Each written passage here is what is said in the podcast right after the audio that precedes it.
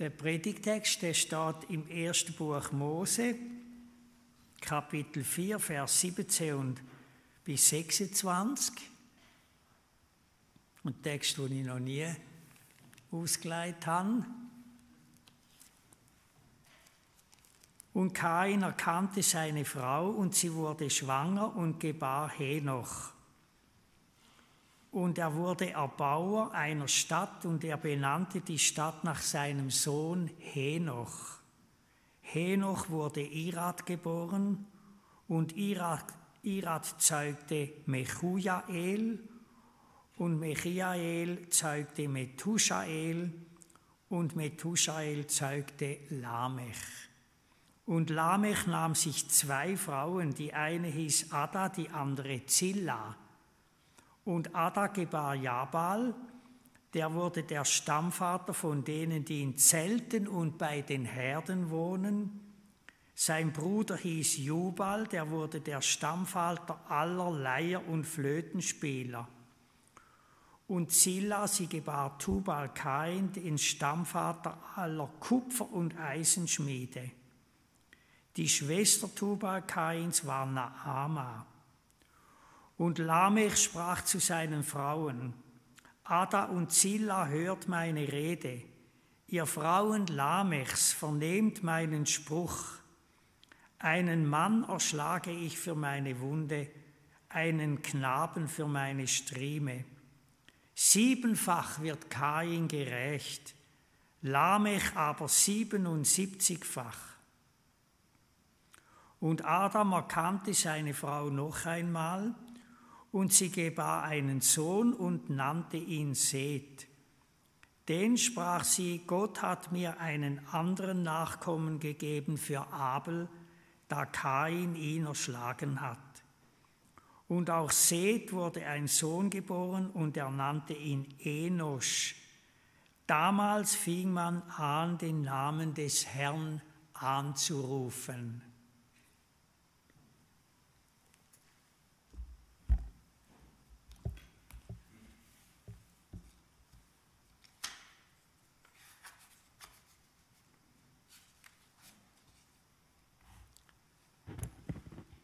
Liebe Gemeinde, das Thema der Predigt heißt Lichtblick in dunkler Zeit.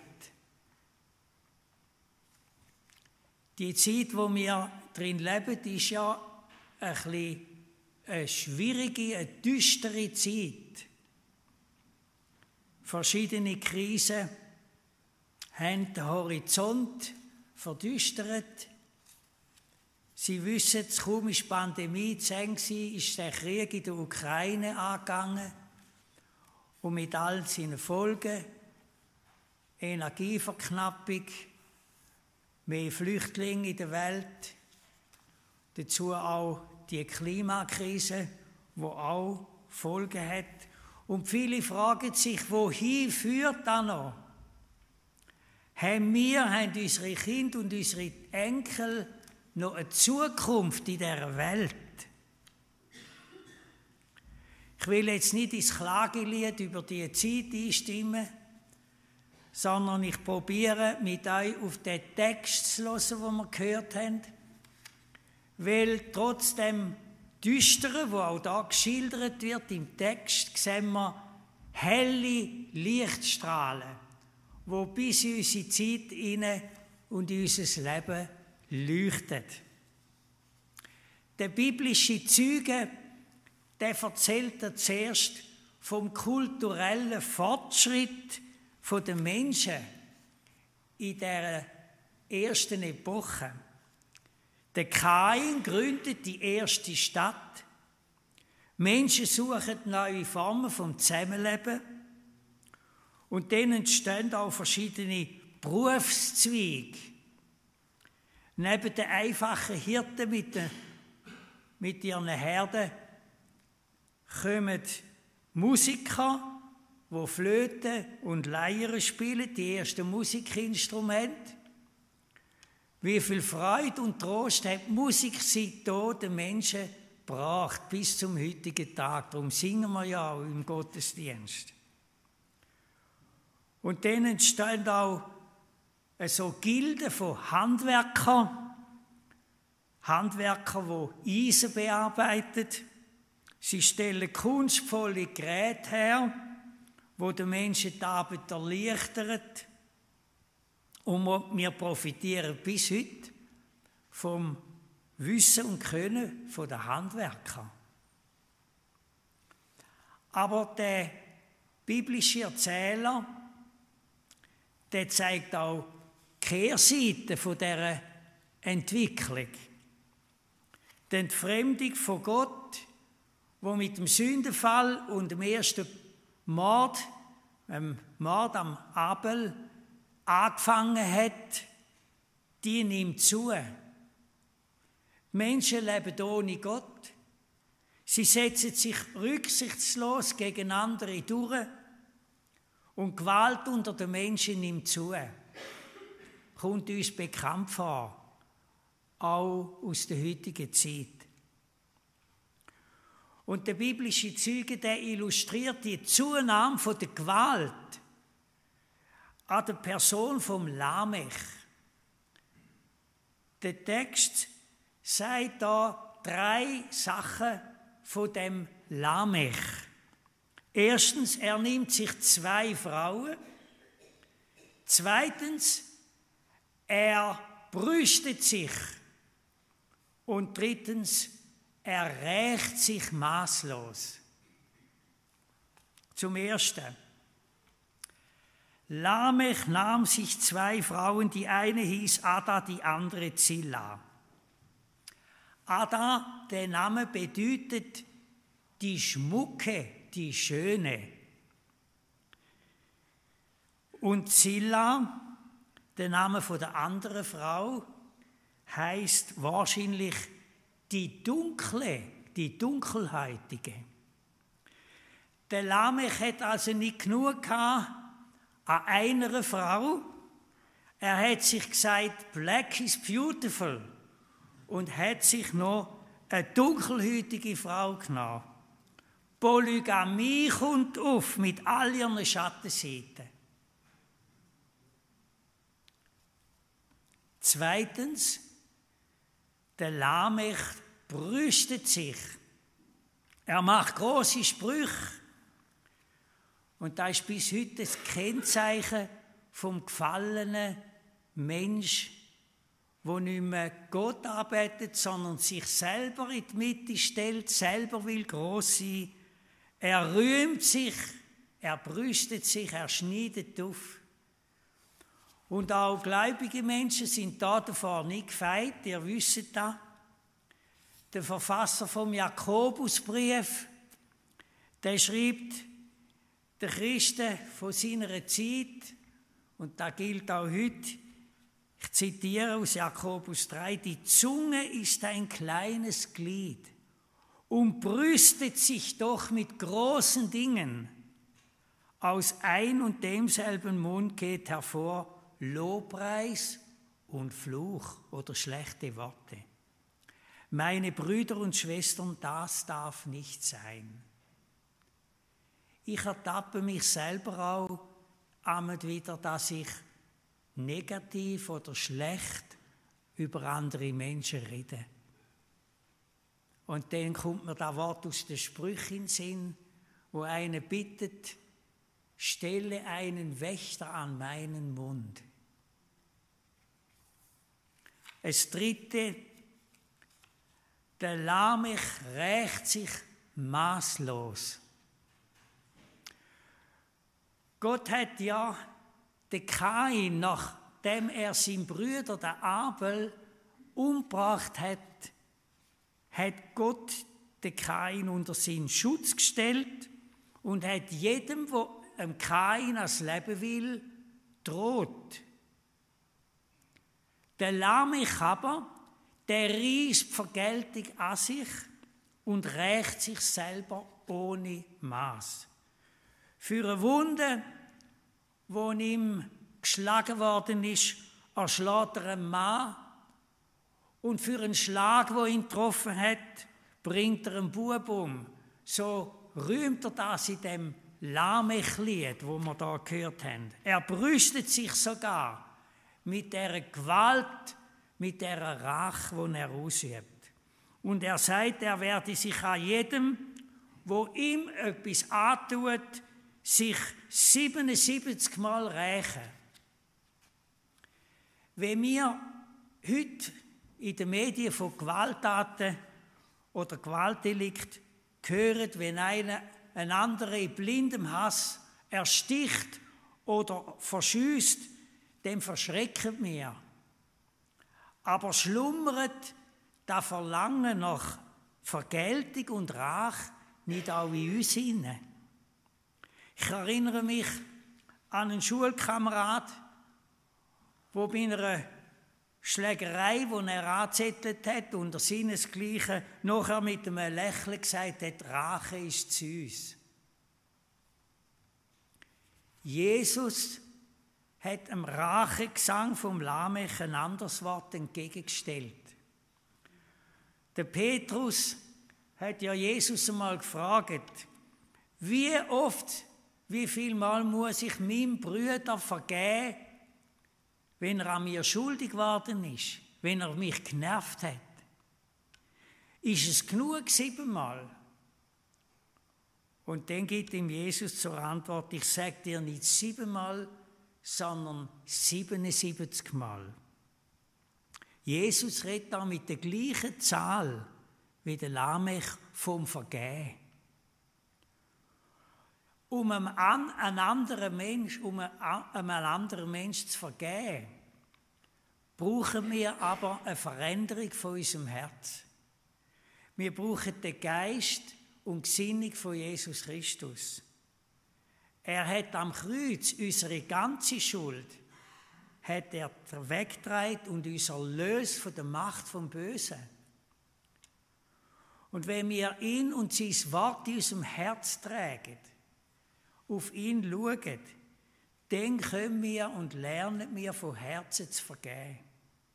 Er zücht das Gift von der Vergeltung, von der Rache aus unseren Herzen raus und macht uns zu Menschen, die barmherzig sind und anderen vergeben. Vielleicht hat es unter uns Leute, wo anderen noch etwas nachtragen Vielleicht hat dir jemand Unrecht tun, dich verleumdet, schlecht über dich geredet oder dich übergangen. Und das ist immer noch in deinen Gedanken und in deiner Seele da. Es gibt ja so die, die Rechnungen, wo man so in, seinem Herzen, in seiner Herzenskammer noch mitträgt. Der hat mir das hier mal angetan. Und dann wartet man vielleicht auf eine Gelegenheit, wo man ihm, wo man ihm das heimzahlen kann. Wenn es Sonnige unter uns hat, dann ist heute der Tag, wo du den Mensch vergisst, wo du ihn entlässt aus deinen Nachlagen und ihn segnest. Dann hast du wieder Frieden in deinem Herz. Am Ende von dem Text sehen wir nochmal ein Licht aufleuchten. Der Erzähler, der blendet zurück zum Adam, dem ersten Mensch, und schreibt, Adam erkannte seine Frau noch einmal und sie gebar einen Sohn und nannte ihn Seth. Sie sprach, Gott hat mir einen anderen Nachkommen gegeben für Abel, da Kain ihn erschlagen hat. Gott tröstet Eva. Er gibt ihr anstelle vom Abel, wo ums Leben gekommen ist, umgebracht worden ist, einen anderen Sohn, der Seth. Seth, das hebräische Wort heißt Ersatz. Sie hat ihm einen Ersatzsohn geschenkt. Und mit dem Seth gründet Gott eine neue Geschlechterslinie, eine Segenslinie, wo den Menschen später zum Heil dient. Der Seth und sein Sohn, der Enos, sind nämlich Vorfahren vom Abraham, dem Vater vom Glauben. Und im Neuen Testament, im Stammbaum von Jesus, da findet man auch zuoberst eben den Seth und den Enosch. Die Linie vom Seth, die führt zu Jesus, unserem Herr und Erlöser. Gott findet sich nicht damit ab, dass sich Menschen in dem Netz von Schuld und Rach verstricken, sondern er fasst von Anfang an den Plan ins Auge, uns Menschen zu erlösen, uns Menschen frei zu machen von Gier und Hass. Und das ist die gute Nachricht für uns alle. Wir müssen nicht so bleiben, wie wir sind. Durch den Glauben an Jesus Christus werden wir frei von dem Zwang, uns selber zu behaupten, uns auf Kosten von anderen durchzusetzen und andere klein zu machen.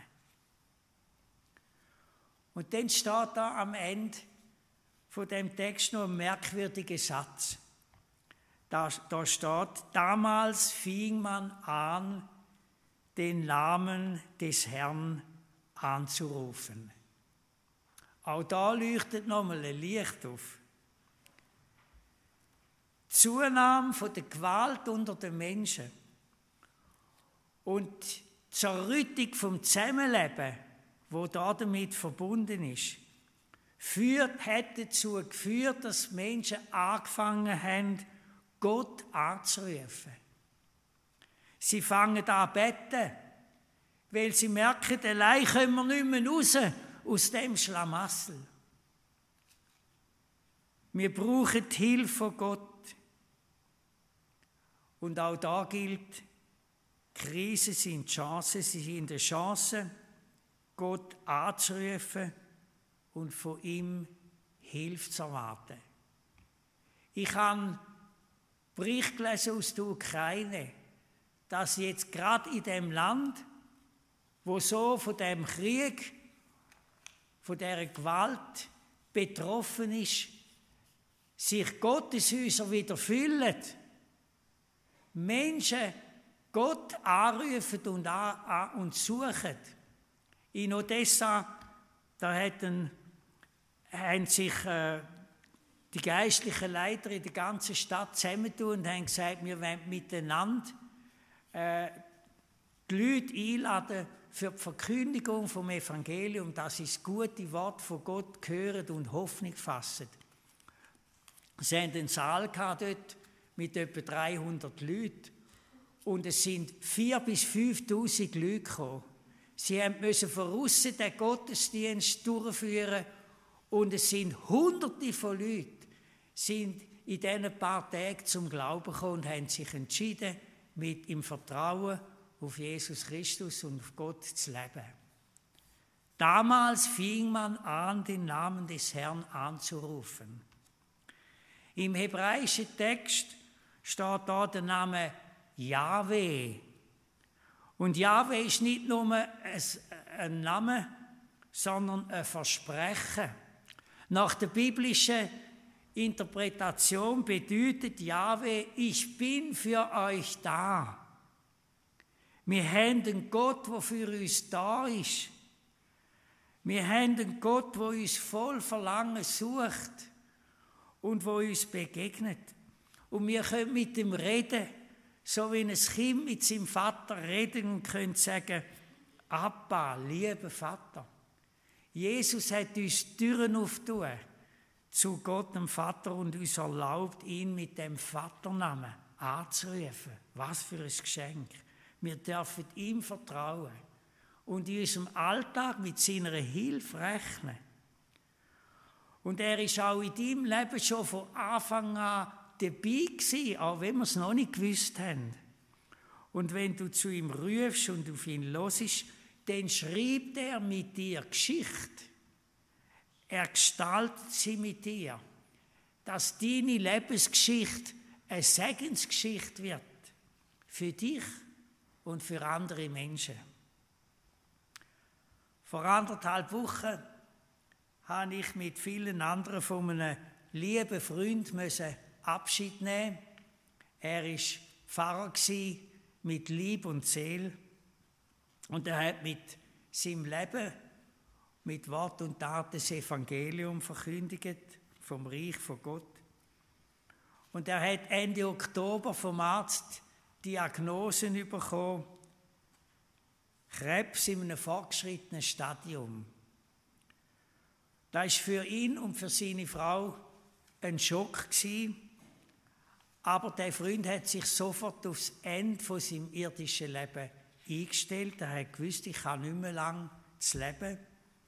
Und er hat sich auch entschieden, auf eine Chemotherapie zu verzichten, wo sein Leben vielleicht um ein paar Wochen noch verlängert hat. Und er hat gesagt, wenn wir das Gute von Gott bekommen haben, dann sollen wir auch ein Schwierige aus seiner Hand annehmen. Und er hat sich in diesen letzten Lebenswochen hat er sich am Guten gefreut, wo Gott ihm gegeben hat, dankbar zurückgeschaut auf sein Leben und hat das Schwierige, die Krankheit und die Schwäche, wo immer mehr zugenommen hat, auch aus der Hand von Gott angenommen. Und er hat es können, weil er gewusst hat, wenn meine letzte, meine letzte Stunde kommt, dann gehe ich heim zu Jesus, zu meinem Herr. Meine Heimat ist bei ihm. Und am heiligen Abend hat er können im Frieden heimgehen. Der Herr von unserem Leben, der Ich bin für euch da, der wird bei dir bleiben, auch in der Stunde vom Tod und darüber raus. Er ist dies Licht, unser Licht und unsere Hoffnung. Und er möge uns alle die Gnade geben, dass wir auf ihn schauen und in allen Unsicherheiten von dieser Zeit auf ihn vertrauen und bei ihm bleiben. Amen.